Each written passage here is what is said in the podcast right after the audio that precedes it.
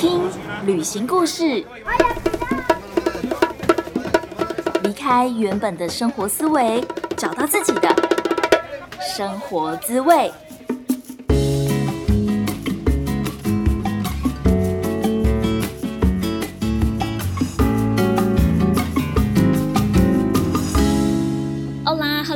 收听贾斯敏游牧生活，我是正在泰国数位游牧的线上华语老师 Jasmine。时间真的过得好快哦，转眼间二零二三年已经过了一大半，而现在的我来到了泰国的清迈，这是我第四次重返清迈了。每次回来呢，我最少的时间是住一个礼拜，最长大概会待两个月左右。那为什么我会把清迈当成很像当成厨房在走，常常回来呢？这就是我们今天这一集想要分享的重点。我会分享清迈的物价，我待过的共同工作空间 （co-working space），还有下班周末可以去哪里玩，以及要怎么交朋友，还有谁可能不太喜欢清迈。这就是我们今天会分享的大纲。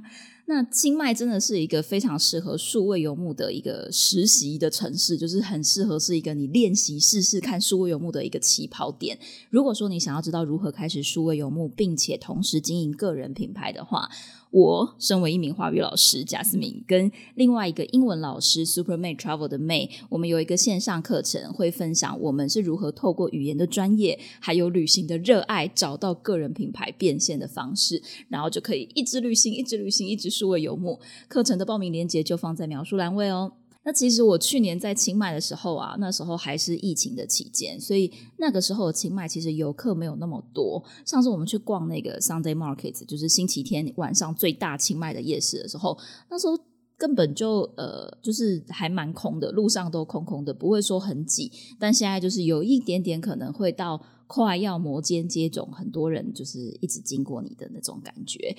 而今年呢，我身边也非常非常多，陆陆续续的很多自媒体朋友啊，数位游牧的朋友啊，还有我的学员啊，因为他们也已经是线上华语老师，所以可以开始数位游牧的。还有当然也有很多明娜桑，就是正在听节目的你，可能都已经出发了。那我陆陆续续收到一些明娜桑在我的 Instagram 上面提问，说有没有推荐的住宿。所以我把我所有在清迈住过的房型，就是我如果有记得那时候开房间的时候，就先录影给大家看的话，那些影片全部都放在我的 IG 现实动态的精选，标题就是清迈住宿。所以非常欢迎你可以追踪我的 Instagram 账号是 Just Journey 一一五 J A S J O U R N E Y，然后是数字的一一五。当然你也可以直接搜寻贾思敏就可以找到我喽。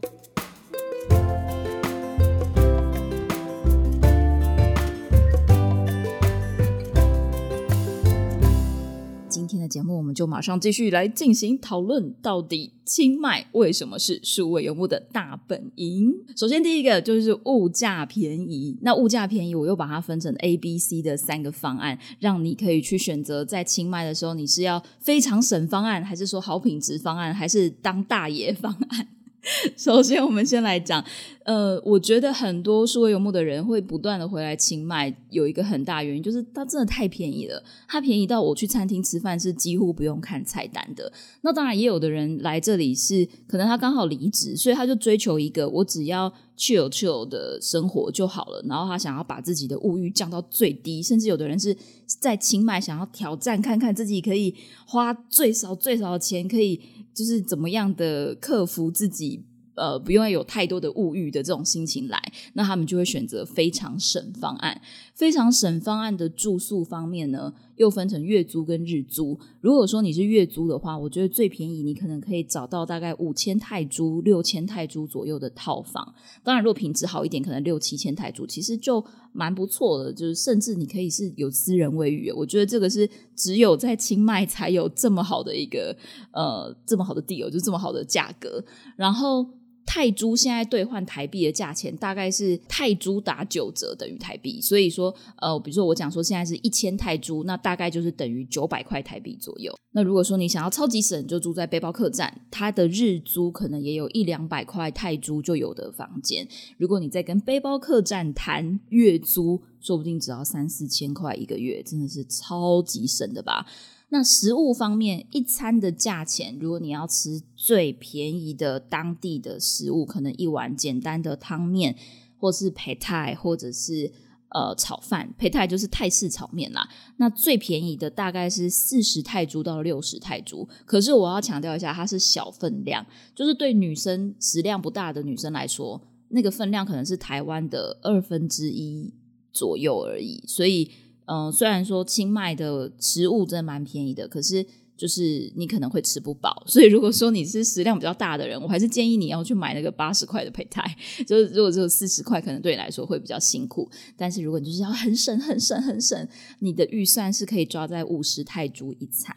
那再来就是交通。交通，如果你要非常非常省的话，我会建议你就走路就好，因为清迈其实古城就一个正方形嘛。如果你从 Google Map 上面看，它真的就是一个正方形，从北到南可能就三公里嘛。那甚至你要去比较热闹一点的尼曼区，其实从古城走过去也是可以到的。所以你如果要超级省，你又是有时间，你就都走路。然后偶尔如果你不想要走路的话，你就叫摩托车、计程车。所以摩托车、计程车一趟大概是四十泰铢左右，呃，就是这种短期的，如果两三公里你不想要走路，就可以选择这个方案，也是蛮便宜的，你就不用租机车，也可以省下很多钱。好，这个以上聊到就是非常省方案。那接下来我们要进入的就是好品质方案。我觉得好品质方案算是我我自己的方案吧，因为对我来说，我并不是背包客。现阶段啊，我是在数位游牧，数位游牧就是我同时有工作，所以我会想要兼顾好我的生活品质、我的睡眠品质。所以住宿呢，我可能会预算放在八千到一万三左右。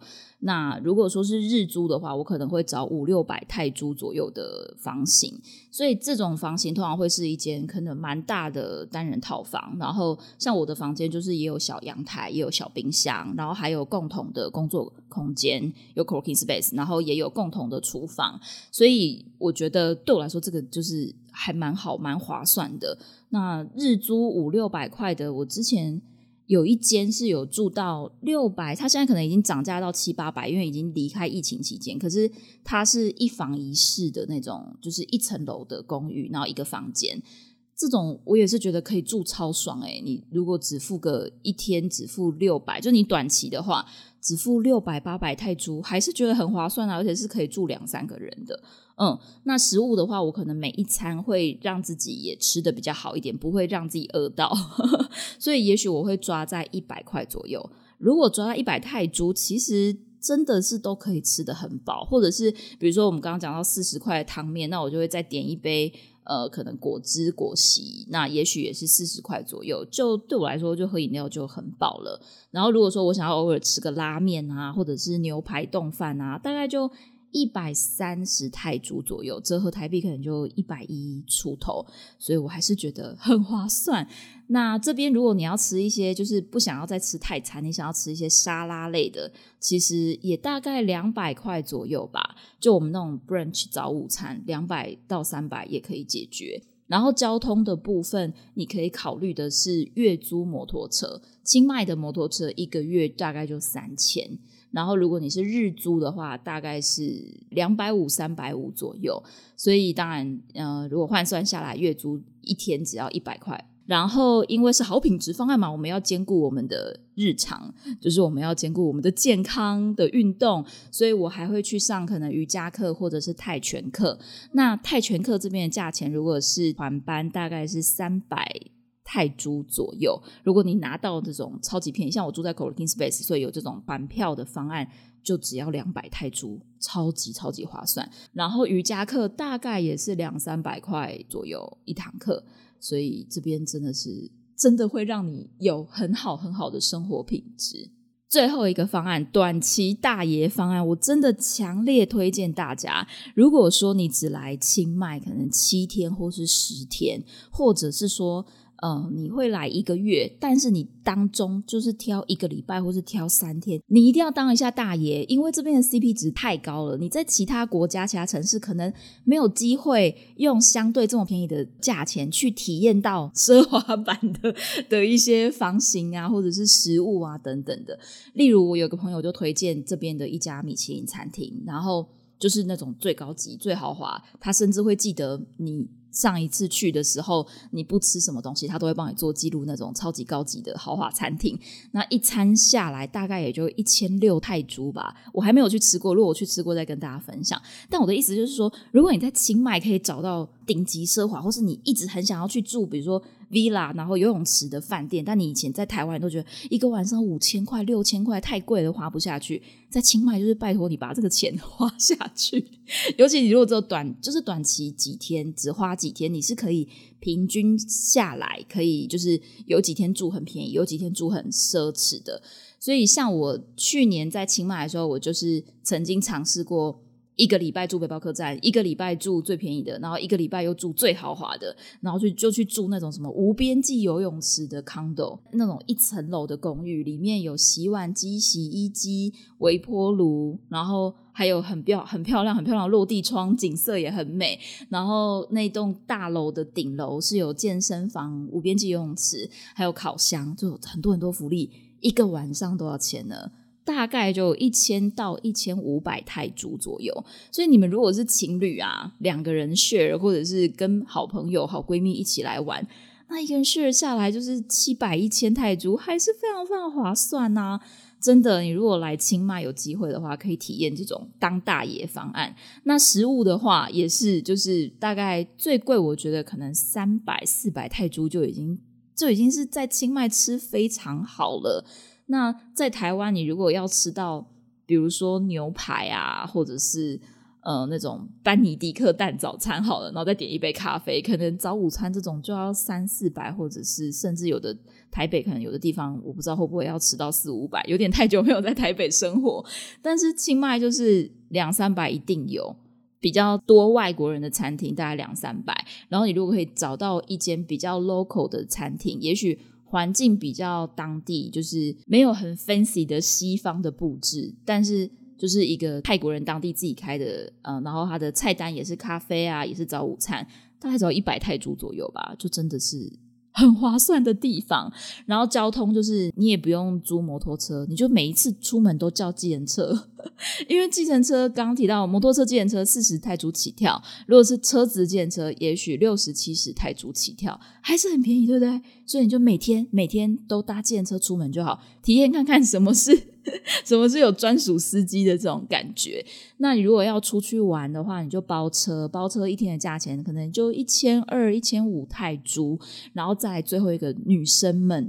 当然男生也可以，如果你想要的话，就是你可以去做指甲、做眉毛、做睫毛，还有除毛这些。我真的在台湾从来没有做过指甲，好像只有去吃火锅他们有送指甲，那那我就会顺便做一下光疗。可是。在泰国是我第一次这么频繁的去做美甲，而且他们美甲就是你如果已经有先找好你要的样子图片给他们看的话，他们也会帮你做，虽然说可能不会到图片上那么漂亮，然后。基本色就大概两三百泰铢，绝对 OK。那如果复杂一点，也许三四百泰铢也都可以。然后呃，我刚做了睫毛，所以睫毛也是大概一千泰铢左右。甚至你如果拿到一些折扣，可能还可以再打个九五折、九折。还有眉毛，我去年在这边雾眉，然后那时候雾眉完的价钱大概是三千块、三千五百泰铢左右吧，就真的很便宜呀。虽然很多人会很怕说，就是说。会不会这边的那个雾眉的眉形没有这么喜欢啊？或者是觉得他们技术没有这么好等等？但我觉得不会耶，因为呃，一个是你功课先做足，那你先给他们看你喜欢的样子，他们大部分都可以做出你要的样子，就是不会把你做的这么泰式的眉形。然后再来是。泰国的女生非常爱漂亮，非常会打扮，所以我觉得他们其实就是就是做这些美睫啊，或是美甲的人，也都是很有经验的。然后男生来这边的话，你也可以去理头发或者是修指甲，就他们也会帮你去角质什么的，就会把你的身体保养的很完美。然后按摩也是一天大概按摩一次大概三百泰铢左右吧，就是一个超级当大爷的行程，所以。来清迈的话，你一定也要 让自己体验看看这种大爷方案，玩到爽，然后享受到爆炸。好，讲了十分钟、十五分钟，全部都绕在物价便宜，真的就是清迈是数位游牧大本营的原因。那接下来我们要讲的第二点，就是这边清迈这么小的一个城市，它有满满的高网速咖啡店，以及非常多的 co-working space 共同工作空间。网络好不好、快不快，真的是说游牧民族非常在意的事情。我曾经有一个清迈当地朋友跟我说。你绝对不要笑熊，你可以把清迈所有的咖啡店都去完，就是都吃完，不可能。这个就很像我之前在台南住台南的时候，然后台南当地的朋友也跟我说，你绝对不要想象卖笑熊，你可以把台南的小吃全部吃完，因为你吃不完。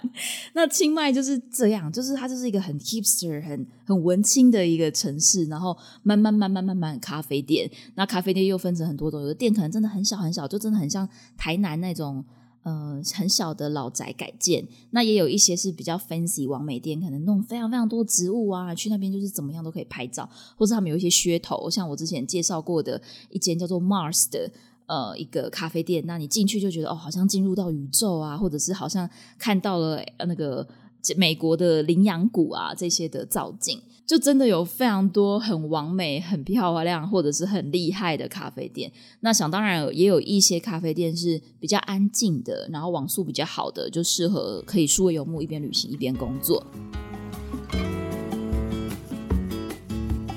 嘿，你也对华语教学有兴趣，但是不知道该如何开始吗？贾斯敏现在提供华语老师的免费咨询服务。如果你也想透过教华语展开数位游牧的生活，欢迎你填写咨询表单。表单的链接就放在描述栏位哦。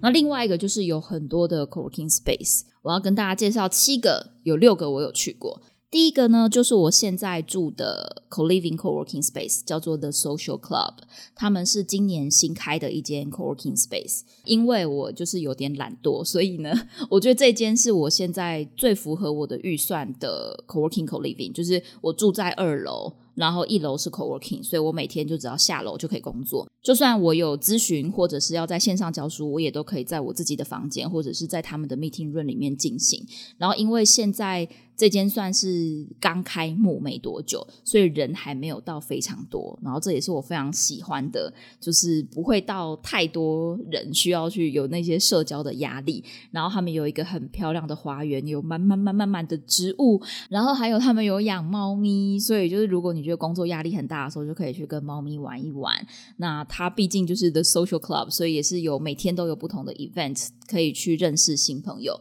那我就可以在工作跟生活之间取得一个平衡。然后第二个就是我去年有待的一间 co-working space，叫做 Alt A L T。我想这间 Alt 应该是蛮多人都可以搜寻得到。然后我去年也有录一些几集的节目，都是在介绍 Alt 里面认识的朋友。Alt 的 co-working space，哇！我今年回去真的是满满满的人哎，他们现在超级 busy 的，呃，甚至可能不一定会有位置可以坐。我觉得 Alt 给我的感觉，整体的风格是比较高级、比较现代，然后有很多的商务机会的讨论。那他们的 event 活动也是非常多。每天你都可以认识新朋友，甚至你可能到后来会放弃工作，然后 认真的跟朋友相处。呃，所以我觉得这也是 o t 很很厉害，那时候会让我觉得很开心，也在那边结交到很多好朋友。我有朋友，他就是没有要待满一个月。那他去 Out 的时候，他发现他的 Day Pass 就是如果你只有付一天的话，好像一天只有一个名额，因为他们现在人真的太满了。所以如果你没有办法是当月费的会员的话，可能就比较难在那边工作。那 Out 也有 Co Living Space，也是走一个非常高级现代的风格，但价格也相对的比较高。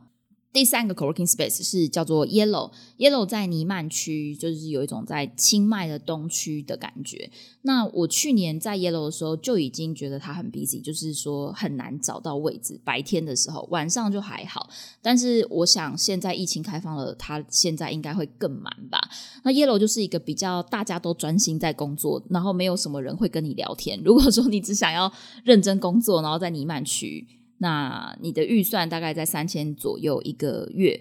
还是说你的 day pass 预算在两百块左右一天？你都可以考虑 Yellow，因为他们有一个好处是，他们每天都有一杯免费的饮料，就是你可以，我那时候就很爱喝抹茶，因为我不能不太能喝咖啡，所以我每天都会点一杯抹茶，然后都是免费，我就觉得很开心。然后第四个是叫做 Hub 五三，就是 Hub Fifty Three，那它是一间我觉得相对比较 local 的 co-working space。我那时候去年待在那边的时候。他们大部分都是就是泰国人，或者是他们是把他们有很多很多个小房间，所以他们就把这些房间租给一些公司，当做他们呃可能开会要用，或者是一些公司可能还没有实际的空间就租给他们。他们也有一些很像教室的空间，那些教室空间也会是可以当成 co-working 的地方。然后我觉得它的价格也相对的稍微低一些，所以说你是比较在意预算的话，也可以考虑 Hub 五三。第五个是 Pound Space，Pound Space 我其实没有在那边真的工作过，我那时候只有去晃了一下，去感受一下我想不想在那里工作。因为清迈真的很小，所以其实我也蛮推荐，如果说你真的很想要在这边待一两个月，然后你想要找一间。固定的 co-working space 的话，你可以找一天或者是两天的时间，把我现在提到的这几间 co-working space 都去走一遍，然后自己去实际的感受跟体验，看看你比较喜欢哪一间。那 p o n Space 那时候我进去的时候，我就觉得哦，他们的花园好漂亮哦，真的就是走出花园就觉得很去哦，很喜欢他们外面的。造景啊，或者是吃饭喝咖啡的地方，但是里面工作空间我就觉得还好，好像相对有一点点暗，然后大家也没有什么互动交流。对，虽然说 Yellow 也是大家都各自工作，但反正我后来就没有选择 p o n Space，但是我觉得它也是清迈蛮大间的 co-working space，然后也推荐给大家。第六个叫做 Life Space，Life Space 它也是在尼曼区，其实跟 Yellow 蛮近的。然后它是有一点像是 K 书中心吗？因为我那时候去的时候，我觉得也是蛮多这种清迈当地人跟清迈大学的学生的感觉。然后它是 Day Pass 的，所以还好，我记得是可能五个小时，大概一一百泰铢出头，就真的很像 K 书中心。然后它很有趣的一个特色是，它的那个就是大厅的空间有放上下铺，所以你可能就是 K 书累了，或者是工作累了，你。就可以去那个上下铺躺一下，马上休息一下。所以我觉得 Life Space 算是蛮适合，如果你是短期，或者是说你的工作时数不会这么长，你不需要一整天都待在那边，你也不需要每天都去上班的话，你是可以选择像是 Life Space。跟我接下来要讲的第七个就是 Camp C A M P，它就在尼曼区的一间百货公司里面的顶楼。对，就是还蛮特别，我觉得就是在一个 shopping mall 里面，然后你如果经过外面走过看的时候，你会觉得很很好玩，因为它的那种单人的电脑在用电脑的那个单人座位区啊，它都设计成很像是一个小房子。所以就很像每一个人都在一个小房子里面工作用电脑的感觉。那它的消费模式是，你会买一杯饮料，或者是你可以点一个餐，然后那个餐它就会再给你 WiFi。所以我记得那个 WiFi 大概只能够用可能一两个小时。所以你等于点完一杯饮料，也许你就可以在那里工作，有用他们的 WiFi 两个小时。那你如果需要高速的 WiFi，你可能就要再加价，或者是你超过两个小时就要再买一个东西，买一个吃的或者喝的可以抵消。对，这个是 Maya 的 Campus。如果说你没有想要付一些 Co-working Space 的月费的话，这个也是一个你可以考虑的方案。再来第三个，为什么清迈是数位游牧大本营的原因，就是很容易交到同类型的朋友。呃，不管你是透过像是 Chiang Mai Digital Nomad 的这种 Facebook 社团，或者是你在交友软体上面滑，然后看其他人的 profile。交友软体当然又分成 date 的啊，或者是说呃交朋友的。像我用 Bumble，它有分 BFF 模式或者是 date 模式。不管你用哪一种模式。都蛮容易看到对方的 profile 上面也有写他是 digital nomad，就是你可以发现这是一个很容易找到数位游牧同文层的一个地方。对我自己来说，我最喜欢的方式就是直接成为 co-working space 的 member，因为我通常在一个城市可能会待一个月以上，那我就会直接付月费，然后直接享有 co-working space 所带给我的朋友们，还有所有的 event，这是我最喜欢的模式。那我觉得。这完全可以避免掉你会有那种孤独感、孤单感。蛮多人会问说，一个人在外面旅行会不会很怕寂寞啊？会不会很无聊啊？这些真的是不会耶，反而我都觉得很充实。然后 随时都有朋友可以帮你，甚至就算你生病了，或者是像我朋友最近发生很不幸的摔车了，然后我觉得真的就是大家都很像是一个。我们都会开玩笑说，就是未来这里就是我们老了以后都可以变成是养老院的感觉，就大家会互相帮助彼此啊。所以我觉得我自己来说，我书的游牧好像很少感觉会孤单呢。只有在我去年刚到第一次刚开始，然后刚到清迈的那一个月，我确实是觉得有一点孤单。可是我大概两个礼拜、三个礼拜以后，就是开始认真积极的透过交友软体跟 Co-working Space 还有。Facebook 的社团去认识新朋友，然后就很快的就认识了很多朋友。很快的，你就会发现你的时间已经不够用了。所以老实说，要不是有这些朋友，我可能不会一直回来清迈，因为我对于城市或是山其实没有太大的向往。那我觉得我会回来最大的两个原因，一个就是物价低，一个就是有朋友圈。然后我觉得这也是很多很多所有游牧民族会把。清迈当成一个 base，不断的回来的原因。好，第四个就是下班以后，还有周末的时候有地方去。平日下班以后呢，很可能就会去一些像是 live music 的酒吧。然后或者是去一些清迈很多 hidden bar，就是你在找入口的时候都想说这是什么鬼地方，甚至会觉得说这是鬼屋吧。然后我昨天还去了一间 bar，是我不知道入口在哪里。然后就后来发现，就是那个入口是一个隐藏式，很像那种在电影里面你要找入口，然后就是推开了一一扇书柜，真的超酷的，有很多很特别的酒吧。那周末的时候，你可能可以去远一点的地方安排一个 day tour。所以像我之前去年就去了清迈莱，然后去看白庙啊、黑庙啊、蓝庙啊，然后还有去看长颈族村。但我觉得长颈族村其实呃都让我有一点点失望哎，就是它真的就是蛮观光的，要付可能三百到五百泰铢的价钱。那有一点像是你真的就是进去就为了拍个照，所以长颈族村。就看你想不想要得到那个照片啦。如果说你对于拍到那个合照没有很大的兴趣，其实我会我觉得就不用花那个钱。但是呃，就是整个台北是有非常非常多的自然景点，所以比如说你也可以去拜县啊，拜县那边有大峡谷啊，然后有云南村啊，然后还有一个 cave，那个 cave 我还很想去拜县里面的一个。嗯，就是一个洞穴，然后你就可以划船。应该说有人帮你划船，你坐在船上，感觉很像《歌剧魅影》里面的一个场景。然后我去年还去爬了一个叫做因他暖山，都因他暖，听说是泰国最高的山。那当然还有很多的大象啊，有很多就是可以跟大象玩耍的、拍照的机会，去喂大象什么的。我觉得就是真的有很多 tour。假假日都可以安排。然后我前两个礼拜去了 Sticky Waterfall，它是一个瀑布。就是有很多瀑布，但是那些瀑布的石头又是好走的，所以你可以走在瀑布上面，然后很多人就会在那边拍完美照啊等等，是一个蛮热门的景点，大概半天就可以玩完。然后是一个很简单，不会很累的，不是那种你要 hike 很久，就是爬山爬的要死，没有，都是蛮轻松就可以做个半日游，或者是远一点的青莱拜线都是可以做个可能两天一夜。对啊，说游牧民族就是追求一个我平日。上班，然后假日有地方可以出去玩。就算你只有一点点的时间，清迈去一些近郊的山，大概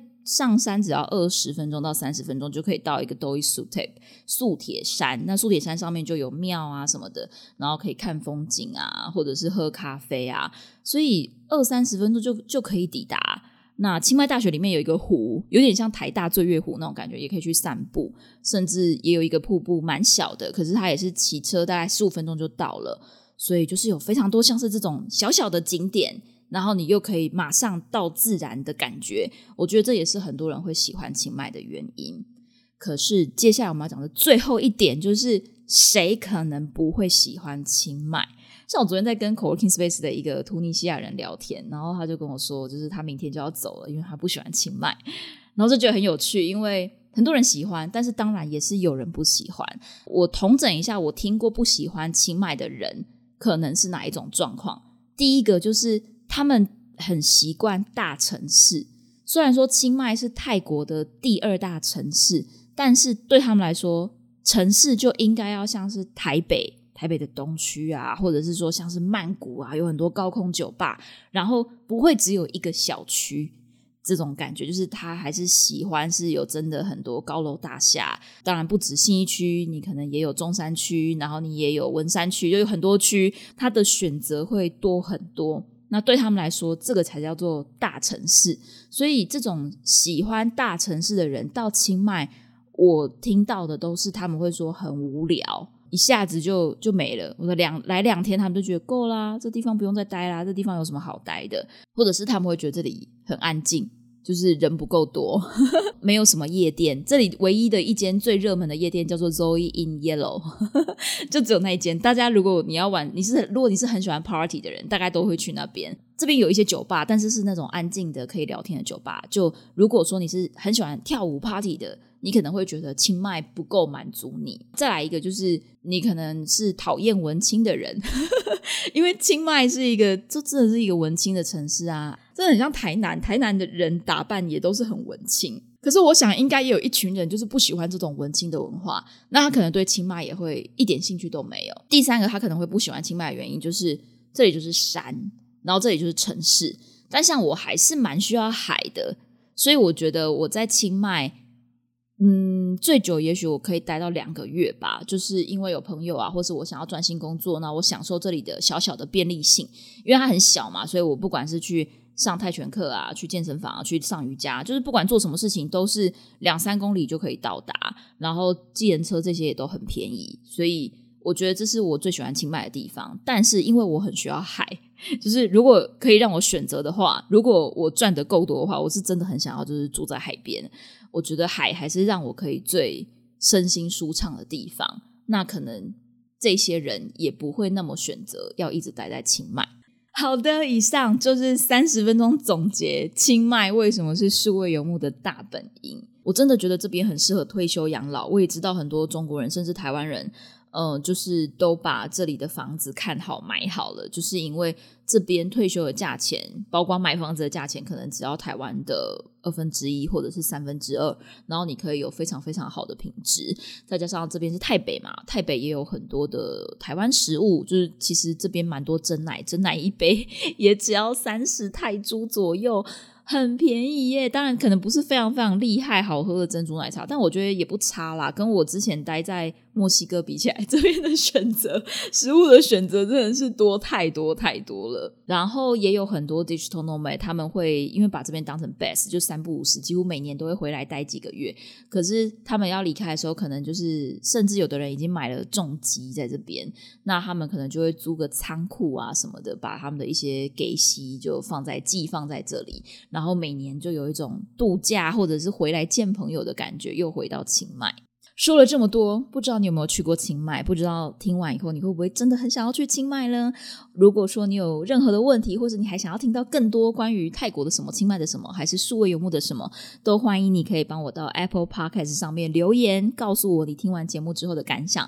最后要分享的就是我的新书《十六岁的壮游客》，现在还有最后的限量贾斯敏签名书，限量几本。如果说你想要拿到我们的签名书，还有我们的。限量明信片的话，购买的链接我就放在描述栏位哦。希望你喜欢今天的节目，你可以在 Apple Podcast、Spotify、Google Podcast 还有 YouTube 等等平台收听到贾斯敏游牧生活。记得要按下订阅、追踪、开启小铃铛哦！也非常欢迎你可以把这集节目分享给更多需要的朋友。如果说你想要看到更多贾斯敏在数位游牧的人生，欢迎你可以追踪我的 Instagram 或者是 Facebook。我的账号是 Just Journey 一一五 J A S J O U R N E Y，然后是数字的一一五。当然，你也可以直接搜寻贾斯敏，甲乙丙丁戊的甲，思考的思，敏捷的敏，就可以找到我喽。不知道你现在在哪里？很感谢老天爷可以让你听到了我的声音，也非常谢谢你收听节目到最后一刻。